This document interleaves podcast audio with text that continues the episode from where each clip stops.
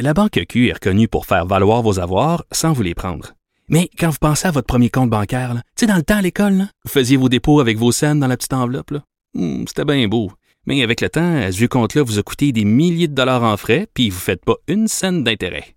Avec la Banque Q, vous obtenez des intérêts élevés et aucun frais sur vos services bancaires courants.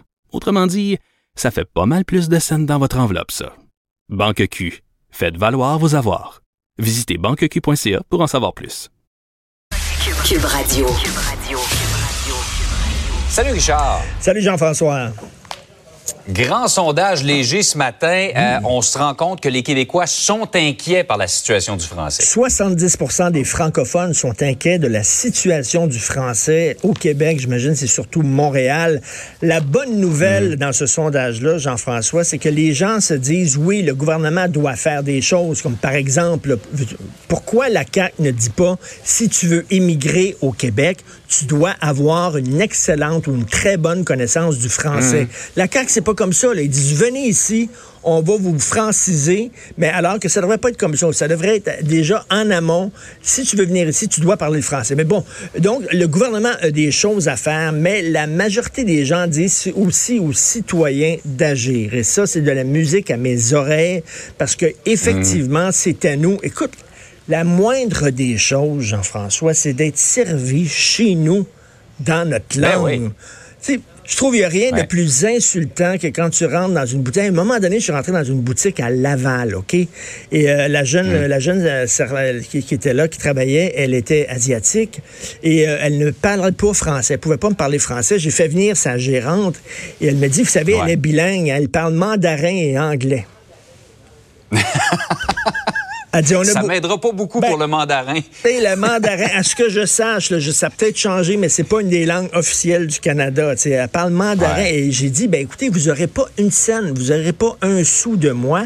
Et j'ai viré les talons et je suis parti. Et on peut faire ça. Essayez d'imaginer, vous, de travailler avec le public à Toronto sans parler anglais. Ce serait impossible. Vous allez vous mettre dans, on va vous mettre dans l'entrepôt, mais pas directement avec le public, Jean-François. Eh, Un aspect, euh, Richard, que euh, fait vécu là, qui fait, et qui, re- qui ressort dans le sondage, le fossé des générations. Parce que nos jeunes sont pas nécessairement sur la même longueur d'onde en ce qui a trait à la défense du français. Juste pour faire une histoire courte, je suis allé il y a quelques mois dans un magasin du centre-ville de Montréal que je fréquente régulièrement. Il y avait des employés, c'était une vente, il y avait des employés de l'extérieur qui ne parlaient qu'anglais. J'ai acheté, euh, après, après ça, je suis retourné dans la boutique et je suis allé porter plainte à, à la gérante. J'ai dit, ça n'a aucun bon sens que vous ayez des gens qui ne parlent qu'anglais, qui sont pas capables de nous répondre en français. Ma fille, elle disait, papa, c'était malaisant. J'ai dit, j'ai dit, c'est nos droits. Il faut Écoute, faire ça. mais mon Dieu, c'est, je fais ça régulièrement. Puis j'ai deux filles, 23, 21 ans. Et souvent, sais, je fais du shopping avec mes filles. Je dis, Ah, je paye la traite, là, on va aller acheter des vêtements. Et je me pogne justement avec les gens dans les boutiques. Et mes filles disent, papa, papa, arrête, c'est malaisant, j'aime pas ça. Mais écoute, veux-tu, une bonne nouvelle? Et là, je, je- je suis obligé de, de nommer le commerce, là, mais je suis allé ce week-end au centre Étune. Il y a une nouvelle aire de restauration qu'on appelle Time Out Market, OK? Et il y a plein de restaurants.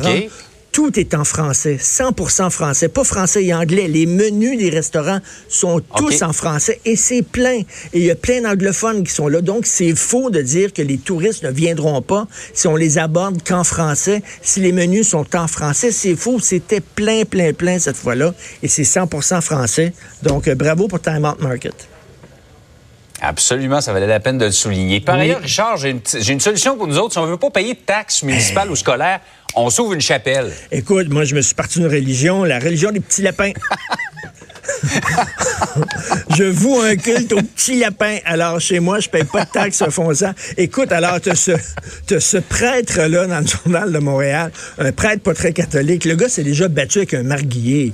Pauvre marguillier, c'est des gens avec qui tu veux pas te battre. C'est Ouais. bien le petit marguillier, tu sais, qui fait du bénévolat pour ton église. En tout cas, il, Ben oui. il a même simulé sa propre mort pour avoir la paix, pour pas que le journaliste euh, l'embête trop, le journaliste du Journal de Montréal. Mais le journaliste a fait enquête. Il s'avère que les nouvelles de sa mort sont fortement exagérées.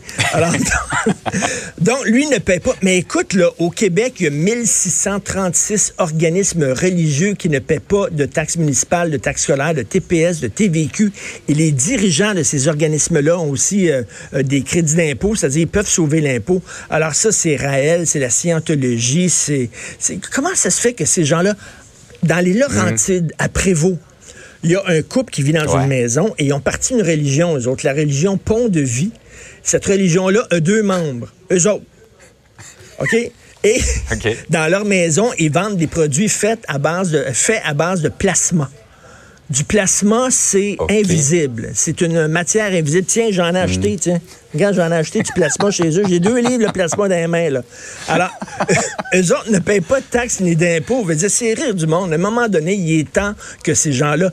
Et il y, a, il y a- il y a quelques années, il y a un journaliste du Journal de Montréal, Nicolas Lachance, euh, il dit, pour te partir une religion, ça prend quelques minutes. Lui, ça lui a pris 20 minutes, 200 dollars. Tu remplis un formulaire, ta religion, bon, mais approuvé par le gouvernement. Tu payes pas de taxes, tu payes pas d'impôts.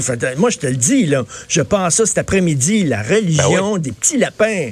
Ça va pogner. Venez Un chez bon moi. filon avec des petits lapins. C'est excellent. Il est temps que les organismes religieux paient leur juste part d'impôts. Les sectes et les grosses religions aussi. En 2017, l'oratoire Saint-Joseph a fait 18 millions de dollars de profit. OK? Puis ils ont payé zéro sou en taxes municipales, en impôts, puis tout ça. À un moment donné, il faut que chacun fasse sa part. La charité, il me semble que c'est un message chrétien. Bon, alors, chacun doit payer vrai. sa juste part.